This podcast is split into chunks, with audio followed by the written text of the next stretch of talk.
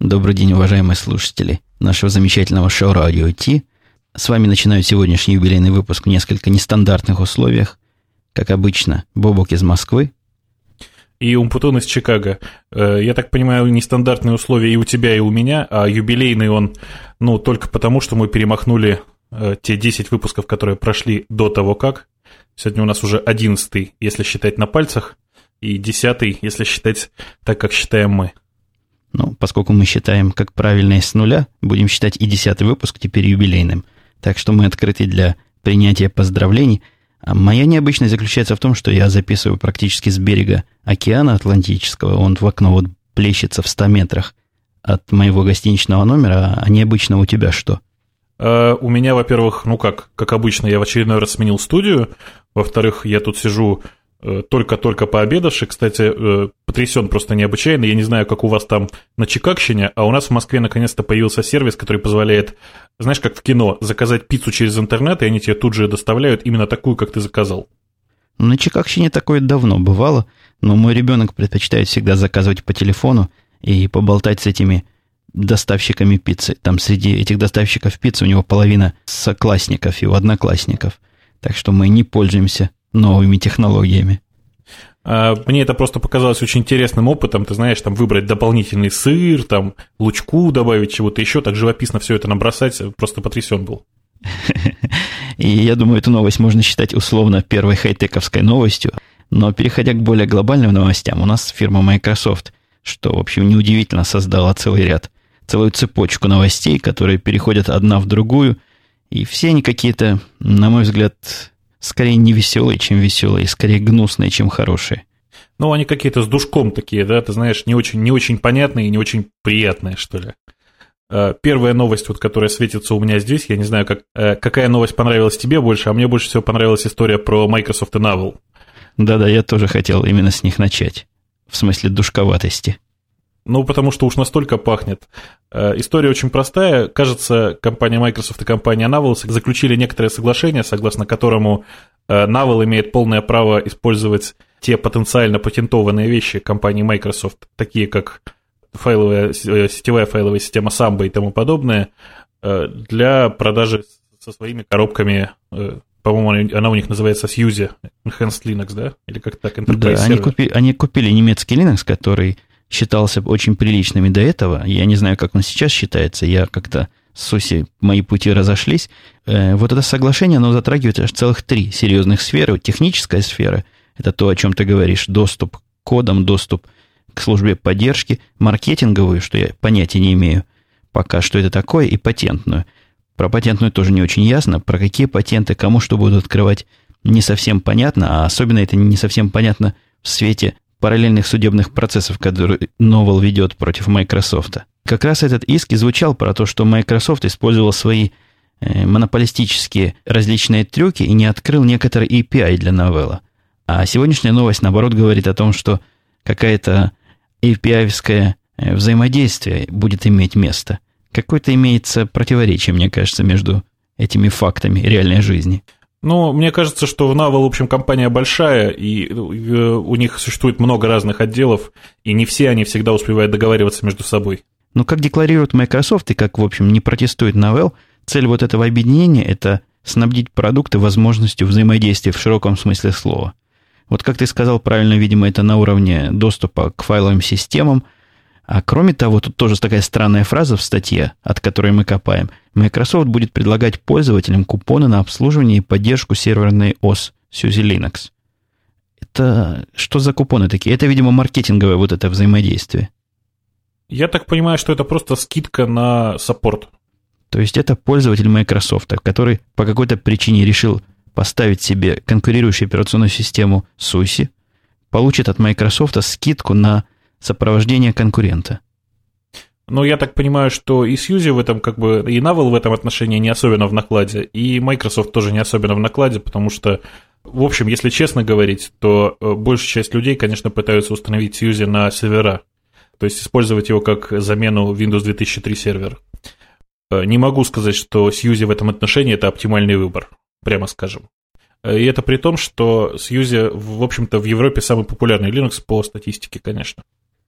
Но, тем не менее, на самом деле, это очень большая веха. Это первый, по-моему, шаг компании Microsoft к тому, чтобы как-то примириться с э, Linux-компаниями. Да, особенно в свете вот этой акции, которая была, по-моему, год назад, Microsoft, где наезжала по крепкому на Linux, как она называлась, посмотрите в лицо фактам, наверное, по-русски, где приводились совершенно удивительные и поразительно смехотворные доводы, насколько Microsoft дешевле Linux, и насколько надо быстро переползать с линоксовских серверов на майкрософтовские. Вот теперь вот такой финт, можно сказать, в противоположную сторону. Э, надо сказать, что предыдущих, это действительно компания прошлогодняя, она была нацелена не на то, чтобы пользователи Linux переходили на Windows, а скорее э, просто Microsoft пыталась вот подхватить ту волну, которая э, начала массово переходить с Solaris, с AX, со всевозможных других Unix-образных систем на Linux. И вот таким образом э, Microsoft пыталась просто отцепить немножко для себя часть этого рынка. По-моему, не очень удалось, потому что слишком уж, э, слишком уж явно в данном случае преимущество Linux-систем над Windows 2003 сервером. Ну, несомненно, что-то происходит. Microsoft несколько дней назад, тоже примерно в конвой этой же новости, объявила о сотрудничестве с компанией Zend, которая, видимо, известна всем PHP-шникам, как главная и центральная фирма вот в деле развития и продвижения PHP. Э, и речь, насколько я понимаю, идет о улучшении или интеграции э, языка PHP и сервера IIS, IIS, Windows Information Server. Насколько, насколько я понимаю, на самом деле эта новость порадует не только тех, кто использует PHP, но и большинство тех, кто использует сейчас такие новомодные технологии, как э, Django, как Rabian Rails и тому подобное. Потому что обещают, обещают в интернет, в интернет Information Server вставить поддержку FastCGI.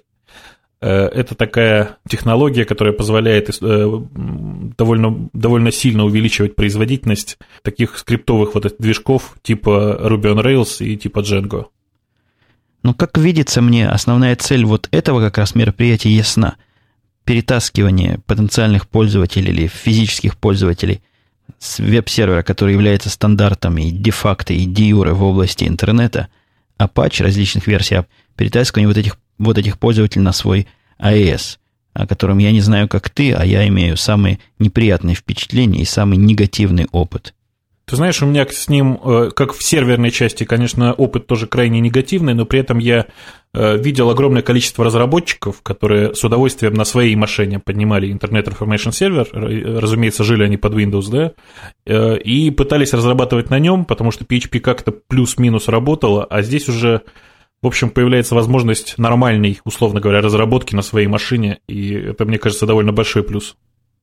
Да, зная настойчивость Microsoft в достижении своих целей, особенно в смысле инструментальных средств, нетрудно увидеть полный цикл разработки, который будет включать в себя и отладку, и написание в Visual Studio все это дело. Я не знаю, насколько оно сейчас сделано или не сделано, или это всего лишь мои фантазии, но мне кажется, все двигается вот в эту сторону.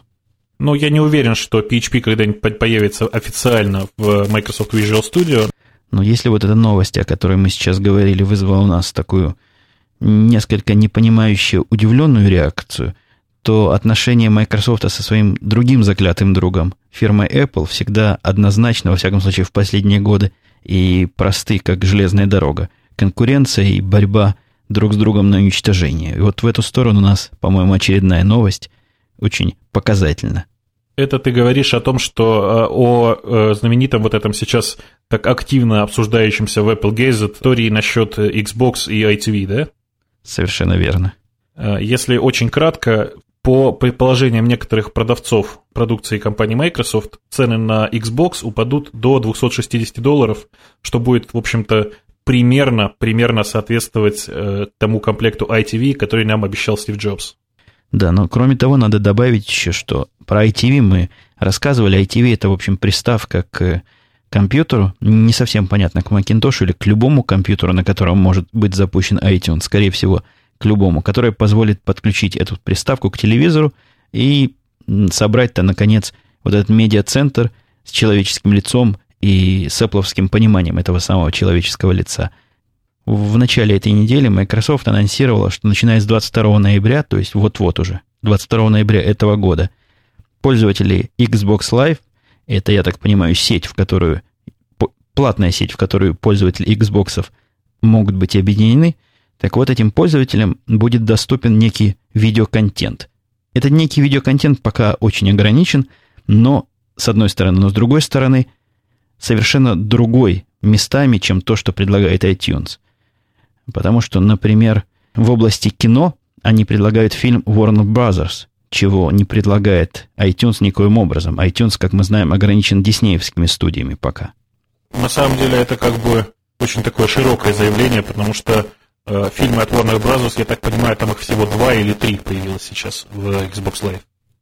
Да, это так, но тем не менее это показывает о том, что какие-то договоренности между Microsoft и крупнейшим производителем видеопродукции были достигнуты. Не на голом месте эти фильмы, видимо, там появились. Я, честно говоря, сомневаюсь, что у Warner Bros. сейчас больше фильмов, чем у Disney Studios, и при этом надо понимать, что Warner Bros. это скорее реселлер, да, вот так же, как 20th Century Fox, это в первую очередь так, перепродавец, скажем так, всего этого хозяйства. А кроме того, у них еще появился фильм, по-моему, один про Маунта, что тоже есть неплохо. Да, да, да, да. Э, ну, я думаю, что, в общем, Apple найдет чем ответить, и вот это так, так называемое лобби э, Disney Studios в iTunes, оно со временем пропадет куда-то, потому что, ну, нельзя жить продукцией только одной студии. Многие действительно э, смотрят на это дело как на ужесточение конкуренции в борьбе за рынок домашних кинотеатров и домашнего просмотра чего-то без использования компьютера, при этом сравнивают цены. Вот сравнение цен, оно немножко лукавое, потому что цена Xbox, которая даже упадет, она кажется маленькой, вот эти 260-290 долларов, и сравнимая с iTV, которая тоже, по слухам, будет стоить около 300 долларов. Но для того, чтобы это все работало на Xbox, необходимо расширить конфигурацию и перевести за 100 долларов жесткий диск. А иначе фильмы просто будет не на чем сохранять. Это минимум за 100 долларов, и он там не очень большой, я так понимаю, 100 долларов это 60-гигабайтный диск. 60 а гигабайт, в общем, это не такая большая цифра. Э, разные комментарии по этому поводу есть. Некоторые говорят, что Xbox 360 в этом смысле наверняка более привлекательный, чем ITV, с чем я лично не согласен. Потому что, говорят, на Xbox, кроме того, что можно смотреть фильмы, можно еще играть в замечательные игры. Зачем бы мне смешивать эти два устройства в одном, мне не очень понятно. Но, видимо, для кого-то это серьезный резон. На самом деле здесь есть э, немножко еще другой резон. Дело в том, что для ITV все-таки требуется компьютер, э, компьютер, который сможет адекватно работать с iTunes. А в случае с Xbox ничего больше, кроме жесткого диска, не надо. Это просто готовая приставка, которой человек может только играть и смотреть фильмы. То есть никаких там дополнительных приложений типа какого-то приличного браузера или чего-то такого там больше нет. Да, это несомненно так, но с другой стороны или с третьей стороны трудно себе сейчас представить кого-нибудь, кто покупает Xbox 360, ну, в таких местах, где их обычно покупают и не имеет домашнего компьютера, достаточной конфигурации для того, чтобы подключить его к ITV. Э, в этом отношении мне очень понравилось, как поступили с PlayStation 3, которая только-только в Японии поступила в продажу. Там мало того, что можно докупить себе жесткий диск, и цена получится чуть-чуть больше, чем у Xbox в такой же комплектации, но при этом э, для этого, для этого устройства, для PlayStation 3, есть полноценный Linux. Э, и это просто нормальная, совершенно полноценная рабочая станция, в общем, даже не самая слабенькая. Ну, это не новость, в смысле, небольшая новость, потому что и для Xbox 2 была такая же система, когда можно было прикупить жесткий диск, клавиатуру, еще что-то, и специальный дистрибутив Linux к этому делу. И я даже в свое время думал о том, что собрать на, на PlayStation 2. У меня есть это PlayStation 2, практически никто на ней не играет. Но различные ограничения, которые я прочитал, количество оперативной памяти маленькое, проблемы с доступом, а скорее к невозможности проигрывания э, фильмов с DVD и так далее и тому подобное, отвергнули меня от этой идеи окончательно и бесповоротно. Ну, тут надо еще хорошо понимать, что PlayStation 2 это все-таки было достаточно давно, а сейчас PS3 это довольно мощная машина по нынешним, по крайней мере, представлениям. По крайней мере, ну, никак не менее мощная, чем Xbox 360. И при этом надо понимать, что PlayStation это тоже и качественные игры, и возможность просматривать DVD и HDTV. Ну и вот теперь, соответственно, и полноценная операционная система, на которой можно работать, там, в достаточном количестве OpenOffice и браузер, это, в общем... Вообще, мне кажется, было бы хорошо, наверное, в одном из наших будущих выпусков вдумчиво и подробно поговорить о Microsoft против Sony, как раз в смысле борьбы на рынке видеоприставок. Нас многие просили по этому делу сказать что-нибудь умное, но мне кажется, надо подготовиться, потому что ни у тебя, я так понимаю, ни у меня нет никакого практического опыта надо будет тебе приобрести, например, PlayStation 3, а мне Xbox или наоборот, по твоему желанию, и тогда мы сможем предметно и вдумчиво их обсосать со всех сторон. Я думаю, что можно попытаться с, просто обратиться в российское представительство Microsoft и попросить у них образец, скажем так, Xbox 360, чтобы сравнить. И сразу раздадутся крики на просторах российского интернета. Вы рекламируете Microsoft, как вам не стыдно? Они вам заплатили, они вам дали оборудование. Ты знаешь, ну сложно предположить, что мы с тобой будем рекламировать Microsoft, вот честно скажу. Да, но тем не менее у нас есть еще одна ругательная по поводу Microsoft тема, даже не ругательная, а некоторое продолжение этой темы. Как ни странно, New York Times серьезное такое издание, и я никогда его не держал за особо технологическое издание, публикует время от времени очень интересные обзоры, сравнения и статьи в области технологий. Вот их последний обзор был по поводу того, является ли Zoom конкурентом iPod или не является и почему. Да, там действительно была очень интересная статья, причем тот взгляд, на который вот я бы никогда не решился, они рассматривают э, всю историю последних вот магазинов э, музыки от Microsoft, э, параллельно, соответственно, с iTunes Music Store, и вот это выход Microsoft Zune как э, попытку конкурировать с iPod, как единое такое продолжение общей стратегии. Э, очень интересно вообще было это прочитать, но кажется, кажется, они тоже сомневаются, вот судя по тексту этого, этого скажем так, анализа, мне кажется, что они тоже очень сильно сомневаются в успешности этого предприятия. Да-да, анализ был такой по-Нью-Йорк Таймсовски сдержанный, но весьма пессимистичный. Они обращают внимание о том, что это действительно вторая попытка – в сущности, выхода Microsoft на рынок, где вводятся iPod и где айподов надо поубивать. Технология эта, как мы помним, называется Place for Sure, и она появилась не сегодня не вчера, и не в преддверии выхода этого самого Zune. И, насколько я помню, довольно давно Microsoft громко заявила, что вот сейчас она создаст систему, в которую объединит всех, кто движется, фирмы типа Dell, Samsung, Creative, Yahoo и еще кого-то. И вот все они будут поддерживать единый стандарт, и Apple не, не останется места на этом празднике жизни. Тем не менее, я, насколько сейчас понимаю, в общем, кроме Yahoo, никто серьезно в, не вкладывался в этот самый Play for Sure. Я, честно говоря, вот не припомню ни одной истории. А кроме того, те плееры, которые действительно поддерживают этот Play for Sure, их нельзя расценивать как часть общей единой системы. Каждый из них имеет свою собственную программу для управления и синхронизации музыки. Каждый из них совершенно несовместим с другими – своими э, родственниками по этой технологии. Это не выглядит, в отличие от айподов, которые любое поколение айподов работает, в общем, понятно и внятно и в единой системе. Это какой-то набор более-менее разрозненных устройств, которые, в общем, имеют, видимо, какую-то общую технологию DRM за ними, но не более и не менее того. Э, история с DRM там тоже не очень понятная, потому что э, непонятно, где находится центр контроля, так называемый DRM-сервер. Потому что вроде как утверждается, что каждый поставщик, э, в данном случае рассматривается Yahoo, может якобы установить свой DRM-сервер и использовать его. Э, при этом совершенно непонятно, что этот DRM-сервер будет делать, э, кроме непосредственно контроля, будут ли сохраняться данные и так далее. То есть мне кажется, что многие из тех, кто заботится о собственной безопасности и о собственной приватности, будут немножко сторониться использования именно этого решения DRM. А добавляет зоопарк вот этих всех слабо совместимых устройств, как ни странно, Zoom вместо консолидации этого рынка добавляет некий э, раз, разброд и шатание, потому что Zoom не работает с флагмановским майкрософтовским продуктом, который теоретически потенциально конкурирует с iTunes. Я говорю о Microsoft Windows Media Player, а для Zoom, как во всяком случае пишет New York Times, необходим свой собственный плеер, который входит в комплект этого Zoom, и это еще одна сущность совершенно лишняя для массового пользователя, которую нужно устанавливать и как-то учиться с ней работать, куда-то чего-то драгать, дропать. Я не видел, как это работает, но без всяких сомнений это весьма странная инициатива, на мой взгляд. Ты знаешь, меня вот в последнее время чем дальше, тем больше пугает эта ситуация, когда вот четкое ощущение, один отдел не поделил что-то с другим, да, вот есть отдел Windows Media Player, есть, соответственно, видимо, отдельный такой э, кусок людей, которые, которые делают Zune. И вместо того, чтобы использовать или там модифицировать Windows Media Player, они делают совершенно свой софт, конечно, базирующийся наверняка на тех же самых средствах, но совершенно отдельный. И вот это вот э, постоянное дробление в крупных компаниях настолько утомляет сейчас, что это становится видно, в общем, стороннему пользователю. Рассматривая сами устройства, портативные плееры Zoom против iPod, они к различным выводам приходят, на мой взгляд, правильным выводам, но прежде всего они подтверждают, что по сравнению с iPod Zoom выглядит как топором рубленый, вот эти квадратные и прямоугольные поверхности, и грубоватый на вид, да и цвета тоже не вызывают особого восторга.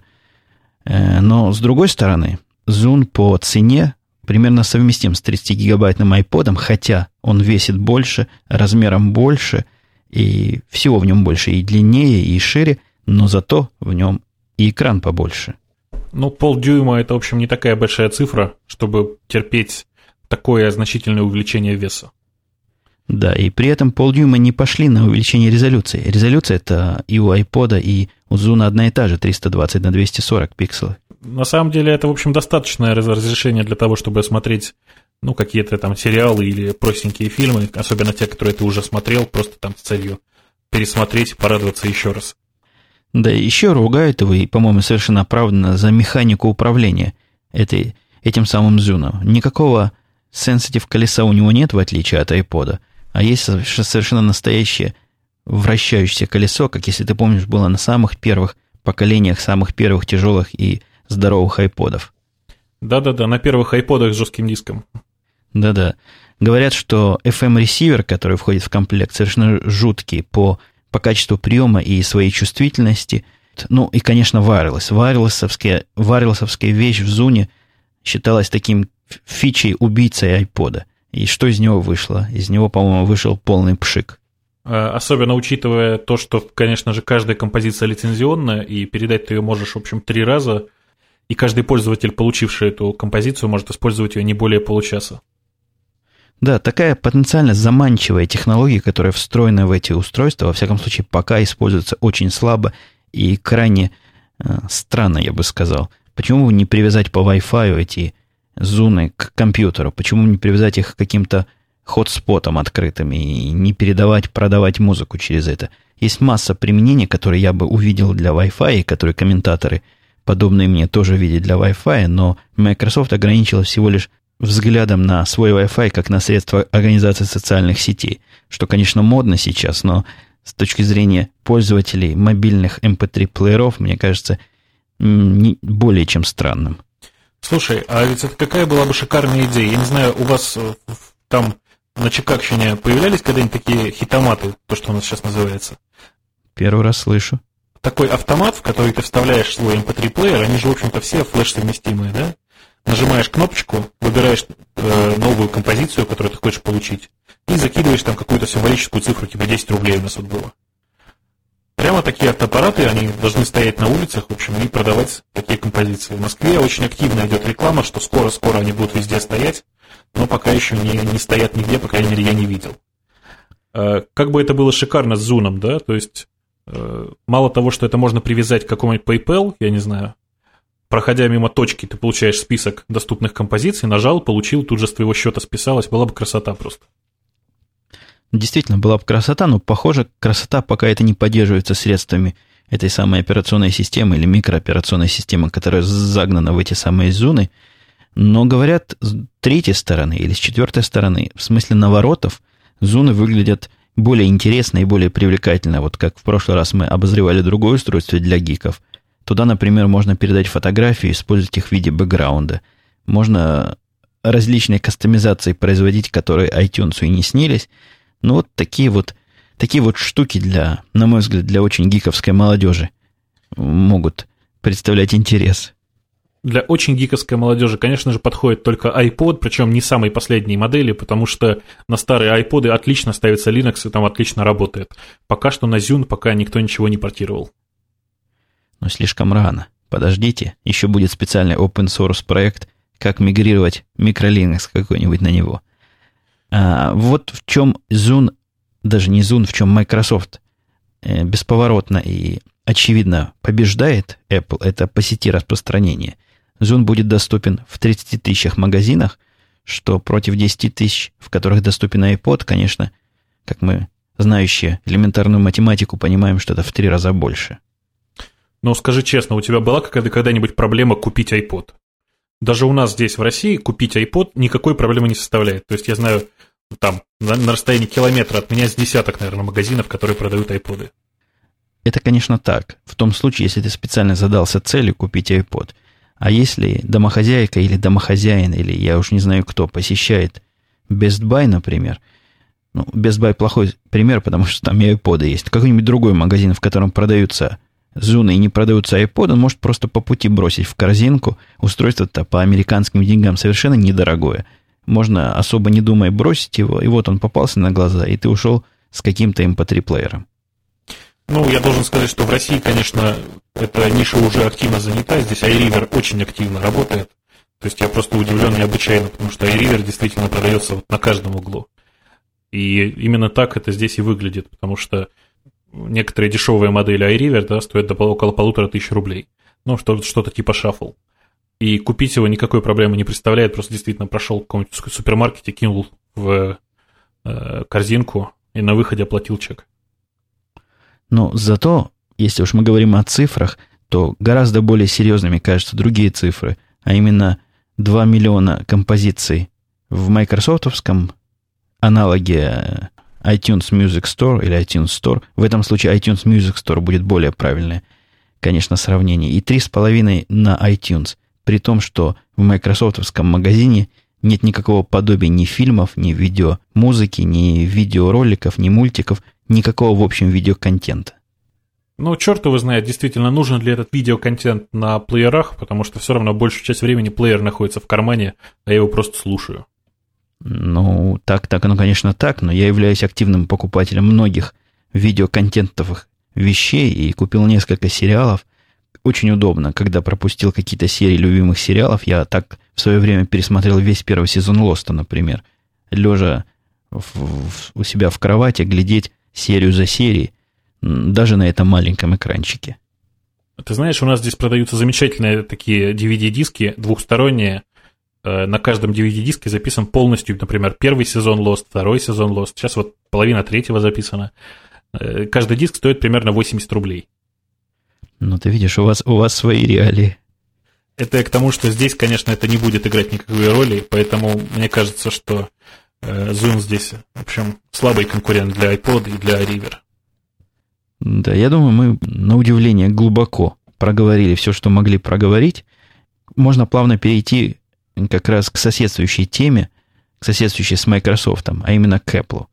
У Apple, слышал ли ты о ужасной вирусной атаке на компьютер Apple? О, да, да, да, да, ужасная вирусная атака, по-моему, 50 или 80 компьютеров было заражено новым вирусом э, с каким-то танцевальным названием. Макарена. Да, вот, который, соответственно, э, ничего не делал, кроме как пытался заражать те бинарники, которые пользователь запускает. Причем надо хорошо понимать, что так как э, Mac OS X это все-таки Unix-based операционная система, он мог инфицировать только те бинарные программы, которые были доступны на запись этому пользователю. Таких программ очень немного, в общем, только те, которые установлены в его домашнем каталоге. Да, они говорят вообще, что заражает файлы, которые только в текущем директории. Я не знаю, то ли это непонимание авторов статьи, то ли действительно вирус сам себя так ограничивает. Но совершенно верно, э, система юниксовских permission ограничит вредоносность этой программы. И хотя, хотя надо сказать, что и заражение всех файлов пользователя, оно тоже приятно в этом деле немного. Ну, приятного в этом деле, конечно, немного, но, тем не менее, например, этот э, вирус никак, никак не сможет запуститься как маленький веб-сервер на локальной машине и дать там удаленному злоумышленнику управлять твоим сервером. И не совсем понятно, как этот вирус попадает на компьютер. Насколько я понимаю, он не является э, таким червеобразным, который бродит по интернету, а требует физического занесения с зараженной программой. Ну, конечно, нет, он никак не распространяется совсем. Есть такое ощущение, что это вид албанского вируса. Помнишь, одно время ходило замечательное послание – со словами «Я албанский вирус», так как у нас в Албании очень мало программистов, пожалуйста, э, разошлите это сообщение еще 10 своим друзьям и удалите все данные на своем жестком диске. Что-то из этой же серии. Историю с этими вирусами я уже слышу второй или даже третий раз. Первый раз примерно год назад, даже больше, чем год назад, был тоже громкий скандал или громкая история, запущенная тем же самым семантиком, известным производителем, как ни странно, как вот случайно совпало, антивирусов – они сильно кричали о том, что наступает эпоха массового появления вирусов, связывали его со скорым переходом тогда Apple на интеловскую платформу, я читал совершенно безумные статьи, совершенно странные предупреждения о том, что теперь вирусы станут совместимыми, поскольку теперь процессор-то у них общий. Ты знаешь, я в этом отношении могу сказать, что тем, кто использует э, кроссовер Office под Mac OS X, нужно действительно опасаться, аккуратнее использовать э, Outlook, входящий в состав Microsoft Office, потому что под кроссовер Office отлично запускаются макровирусы для Word, Excel и Outlook. Да, я могу то же самое сказать про пользователей Parallels, которые устанавливают там Windows. Вы такие же потенциальные жертвы всех вирусов. Правда, они не выйдут из виртуальной машины, известные вирусы, поэтому смогут навредить только виртуальные копии вашего виртуального Windows. Э, я, кстати, могу про себя рассказать, что с Windows в этом отношении все по-прежнему тяжело. Не так давно я повторил свой любимый эксперимент. Э, эксперимент очень простой. Машина выставляется с реальным IP-адресом для установки Microsoft Windows. Э, происходит установка, и сразу же включается Windows Update для получения последних апдейтов. Ни разу за последние пять попыток мне не удалось поставить Windows Update полностью целиком раньше, чем произойдет заражение всевозможными троянами. Сейчас до сих пор установка Windows э, в качестве машины, стоящей с публичным IP-адресом, в общем, мягко говоря, не рекомендуется. Про Mac OS X я этого сказать пока тфу-тфу-тфу не могу, потому что вроде как все работает.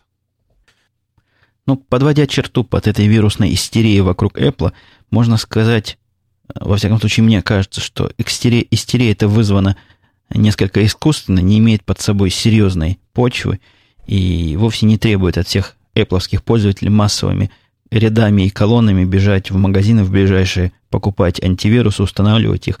У меня стоит, честно я вам скажу, антивирус на моем основном рабочем компьютере, потому что начальство в свое время, испуганное год назад этими глупостями, заставило его купить. И единственная польза от этого, сомнительная польза от этого антивируса пока заключается в том, что, будучи активированный, он, наверное, съедает процентов 50 CPU время от времени, а время от времени просто приводит к зависанию компьютера. Вот как раз симантаковский антивирус. Я думаю, что можно сказать больше. Мне кажется, что эта истерия вокруг вирусов для Mac OS X инициирована непосредственно компанией Symantec, которая и является автором этого антивируса. Но вот следующая новость наверняка порадует тебя в совершенно личном и интимном плане. То, что ты ожидал так долго, наконец-то случилось. Но это, с одной стороны, событие радостное, с другой горестное, потому что придется расставаться с честно нажитыми и честно заработанными деньгами.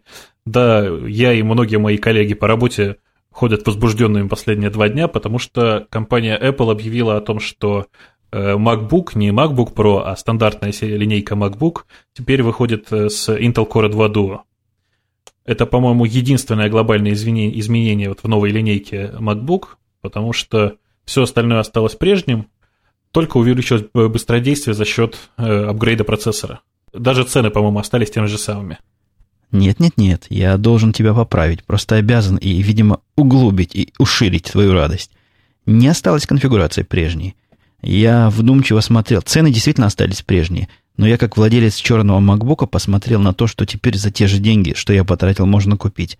Так вот, вместо 80-гигабайтного диска в эти же цены теперь входит 120-гигабайтный диск и вместо 512 мегабайт памяти входит 1 гигабайт памяти.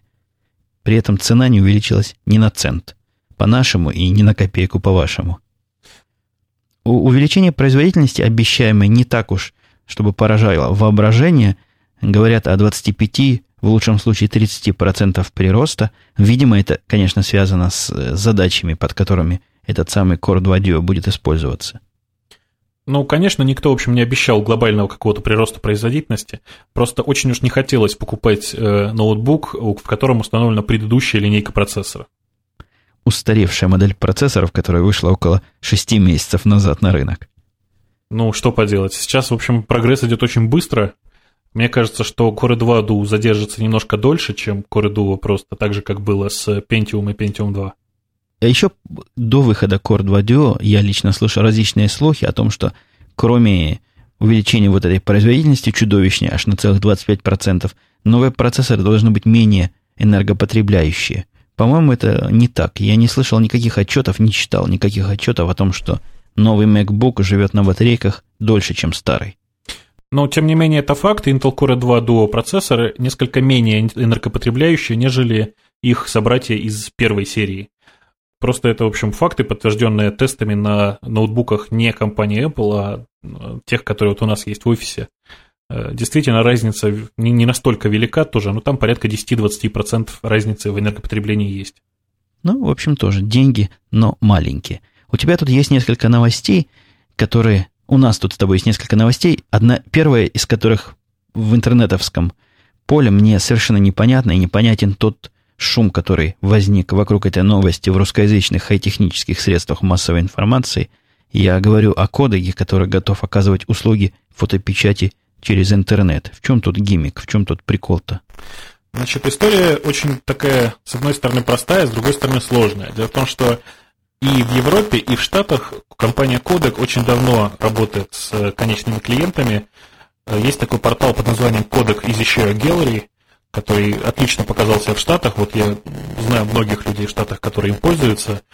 Принцип очень простой. Есть некоторые, некоторый сайт, на котором ты можешь оставить свои фотографии, указать, какие из них тебе надо распечатать, и выбрать магазин, в котором ты их будешь забирать. Прелесть заключается в том, что забрать ты их можешь практически в любом э, магазине Walmart, например, или э, в массе других э, магазинов, где стоят киоски кодек.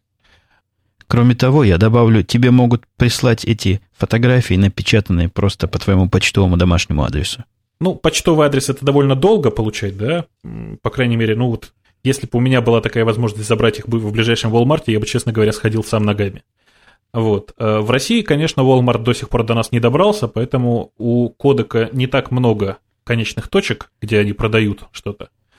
Поэтому компания Кодек в России поступила, в общем, единственным логичным, на мой взгляд, образом. Они заключили договор с Почтой России, и теперь в любом почтовом отделении ты можешь получить свои фотографии. То есть ты, процесс теперь выглядит так. Ты заказываешь печать, выбираешь, э, куда, на какое почтовое отделение тебе доставить, через какое-то время к тебе с почтового отделения позвонят и скажут, приходите, забирайте свой пакет. При этом покрыта чуть ли не вся страна. Э, обещают, что будут доставлять даже в маленькие-маленькие вот эти почтовые отделения, которые есть там, не знаю, в каждой деревушке. Таким образом, везде, где есть интернет, можно будет получить готовые отпечатки своих фотографий от кодек это на самом деле достаточно большой рывок вперед, потому что э, на российском рынке существовало несколько компаний, которые таким образом представляли свои услуги. Самая такая широко известная это компания NetPrint. Но, в общем, сравнивать эти два бренда довольно тяжело, потому что что такое NetPrint? Я не знаю, я вот до тех пор, пока не заинтересовался этой темой, я о них ничего не слышал. Компанию Kodak, по-моему, знают все. А вот эти киоски, которые в массе были представлены для аналоговых фотокамер, для пленки – они, насколько я знаю, принимают в России тоже в виде источника фотографий различные карточки позволяют печатать прямо в присутствии заказчика. А был у тебя какой-нибудь э, реальный практический опыт использования этих кодеков? Потому что мой опыт использования удаленной печати был крайне неудовлетворительный. Я заказал, наверное, десятка-два фотографий через сервис кодековский местный, американский, где-то года два назад заказал альбом, у них там есть сервис, когда ты можешь из фотографий собрать альбом, они тебе уже, они тебе уже красиво шитый и оформленный присылают. По деньгам это было не очень дорого, хотя стоило ни копейки. Но качество печати меня абсолютно не устроило. Мой не самый передовой HP-шный струйный принтер печатает фотографии более похожие на то, что ну, я хотел бы видеть, и на то, что я считаю нормальными фотографиями. Вот, кстати, в свое время, когда мне посчастливилось, наверное, пообщаться с одним из представителей компании Кодек в России, они мне рассказывали, что одна из самых важных статей дохода – это как раз вот эти самые большие альбомы, в которых печатают люди, потому что дома человек этот альбом сделать не может, а Кодек прекрасно это вроде с этим вроде как прекрасно справляется. Э, ну вот сейчас вот я тебя, тебя слышу, что качество там не очень. Э, в России я пробовал, да, пробовал печатать некоторое количество фотографий таким образом, не в альбом, а большими такими там, формата А3, например, э, распечатки. Э, я остался доволен, я не знаю, это довольно приличное качество печати получилось. Ну, возможно, мне просто не повезло, и, возможно, стоит повторить этот опыт, хотя я думаю о повторении этого опыта с Apple. У Apple тоже есть подобный сервис, где можно прямо из iPhoto, я не знаю, через кого они это делают, но тоже можно делать подобные штуки. Ты будешь смеяться, Apple делает это тоже через компанию Kodak. Ты видишь, куда ни кинь, сплошные кодеки вокруг. Больше того, и Microsoft делает это через кодек, и огромное количество вот тех э, популярных, так называемых, то, что называется сейчас фотопортал, да, фототуннель для печати, туннель для печати цифровых фотографий, большая часть из них работает через компанию Kodak. Оставляя компанию Kodak в стороне, потому что сказали мы о ней много, э, переходим к компании Google, которую мы сегодня почему-то по какой-то странной иронии судьбы еще не тронули. Обычно мы начинаем с Гугла, заканчиваем Гугла, Гуглом и в процессе несколько раз упоминаем этого самого Гугла. Чего нового Google нам на этой неделе подсказал? Мне кажется, это была не, не, не самая лучшая неделя у Google, потому что всего одна действительно интересная новость. А, немножко обновился очень популярный сейчас сервис Google Mail. Популярный, конечно, в первую очередь среди гиков, потому что э, по-прежнему Google Mail не входит в первую десятку самых используемых веб- веб-почтовых сервисов. Тем не менее, Google сделал очень большой, на мой взгляд, шаг и очень э, довольно интересный. Они выпустили мобильный клиент для Google Mail. Причем мобильный клиент не просто работающий там по какому-то из стандартных протоколов типа POP3, а мобильный клиент, который э, э, превращает практически любой мобильный телефон то, что до недавних пор было доступно только BlackBerry. То есть э, информация о почте приходит к тебе ну, скажем так, как, как это сказать, по пуш-технологии, да? То есть через GPRS к тебе приходит некоторый сигнал о том, что пришла новая почта. Очень удобно, мне очень действительно понравилось. Э, клиент э, выполнен в качестве Java Applet и прекрасно работает почти на всех мобильных телефонах современных. Я его попробовал на своем E61 от Nokia. Очень странно, очень странно то, что этот клиент официально доступен только, для, только на территории США и даже не со всеми телефонными провайдерами. То есть очень странно мне показалось, например, то, что пользователи T-Mobile э, в Штатах очень активно ругались на то, что им недоступны. Большая, большей части из них недоступно скачивание этого самого клиента. На территории России его можно скачать только единственным способом, указав прямую ссылку в браузере. То есть, обращаясь к адресу gmail.com app для того, чтобы скачать этот клиент, тебя автоматически редиректит на э, приложение для Google.com, Э, тем самым отказывая тебе в скачивании, собственно говоря, этой самой мобильной версии Gmail. С чем это связано, существует очень много разных интересных теорий. Э, самое главное из них заключается в том, что там используется, ну, в общем-то, SSL, то есть защищенный тоннель для доступа к почте. Как известно, американское законодательство до сих пор довольно подозрительно относится к софту, который использует криптованные соединения. У меня, кстати, телефон, насколько я знаю, вот этот Razer, он должен вполне запускать Java на себе. И пока у меня не было ни одного кандидата на установку, ни одной программы, которую я хотел бы установить на сотовый телефон, потому что я считал я всегда это дело зряшным и бестолковым, телефон не компьютер, он звонить должен, а не программу запускать. Но, пожалуй, Gmail мобильный, я на него попробую поставить и посмотреть, что из этого получится. Ну, я должен сказать, что я видел уже пару людей, у которых именно на Razer V3, на таком замечательном черненьком телефоне, стоит эта самая программа. Работает она довольно неплохо. Особенно приятно, что это, в общем-то, компания, это, в общем-то, программа от производителя. Работает она именно так, как работает Gmail. То есть, зная, как, как, как пользоваться стандартным Gmail, никакой проблемы с использовать этот клиент не возникает вообще. Ну, кроме мобильного Gmail, они сделали еще несколько улучшений тут, мелких и не очень мелких.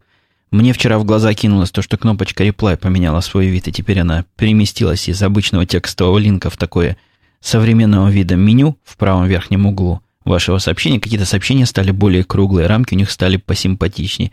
Мелочь, конечно, но тем не менее приятно. А вот что не мелочь, я не знаю, было ли это раньше, я внимания на это особо не обращал, то, что теперь по Gtalk, то есть по их чат-клиенту можно посылать данные тем пользователям, которые находятся в офлайне. Э, это на самом деле произошло на прошлой неделе еще. Дело в том, что наконец-то в сервер э, Gtalk и, собственно говоря, тот Jabber сервер, будем говорить человеческим языком, который использует компания Google для организации сервиса Gtalk, они наконец-то добавили поддержку офлайн сообщений. Э, не прошло там и, вот, в общем, года да, с момента релиза, как они реализовали такую простую, казалось бы, функцию.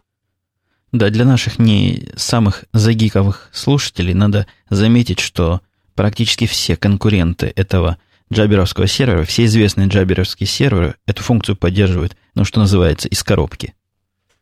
Ну, то есть поддерживает последние пять лет примерно.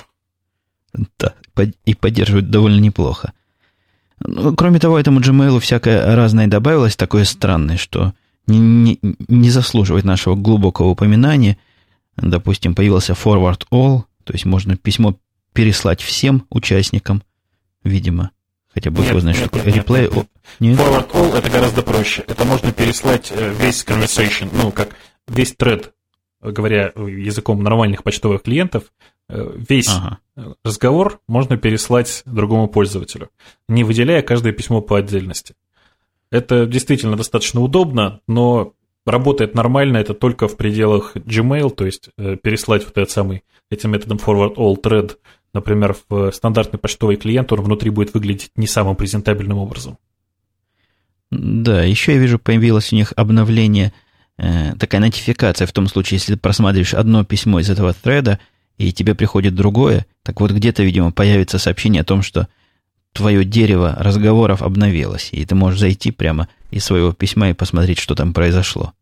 Я на самом деле на это уже один раз наткнулся, особенно это бывает заметно во всевозможных листах рассылки.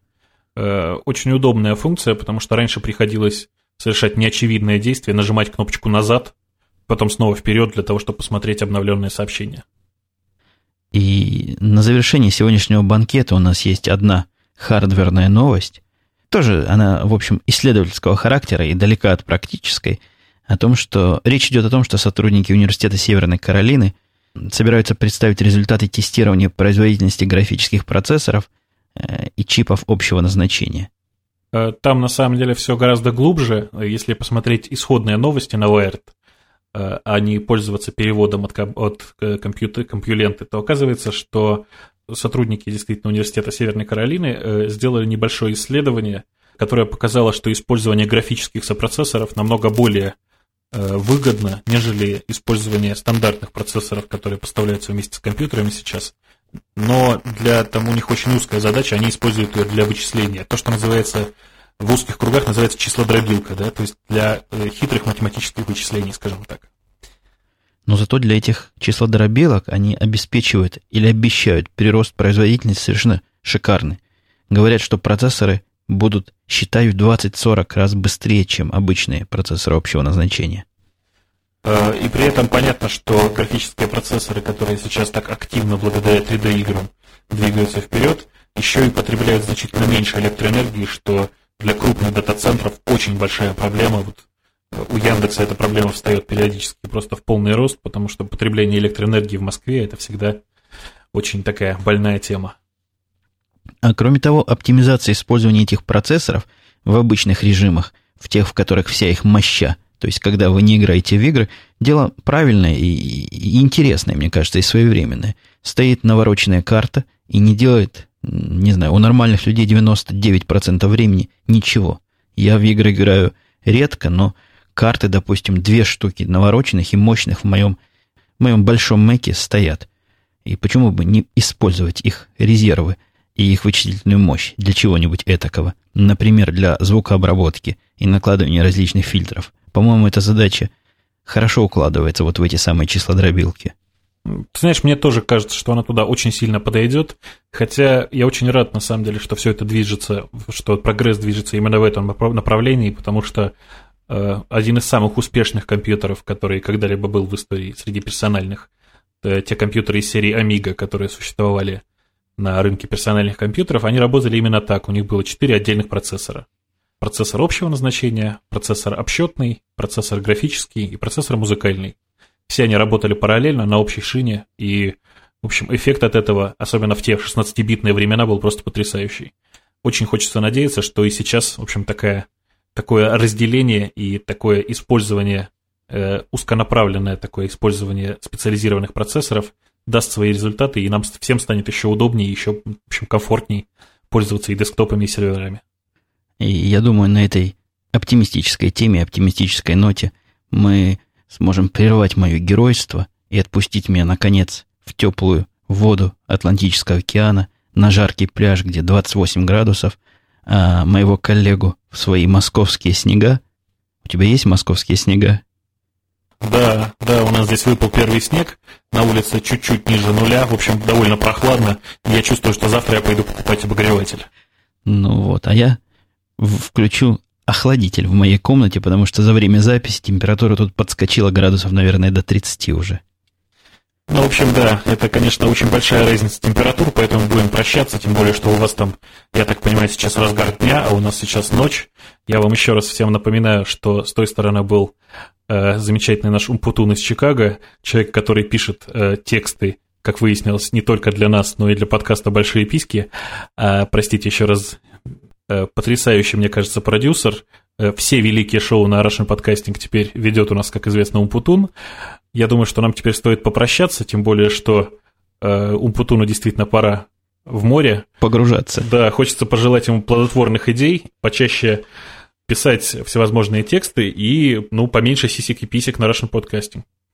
Да, с другой стороны, с той стороны был Бобук в заснеженной Москве, и на этом действительно мы с вами прощаемся до следующей недели. Пока. Пока.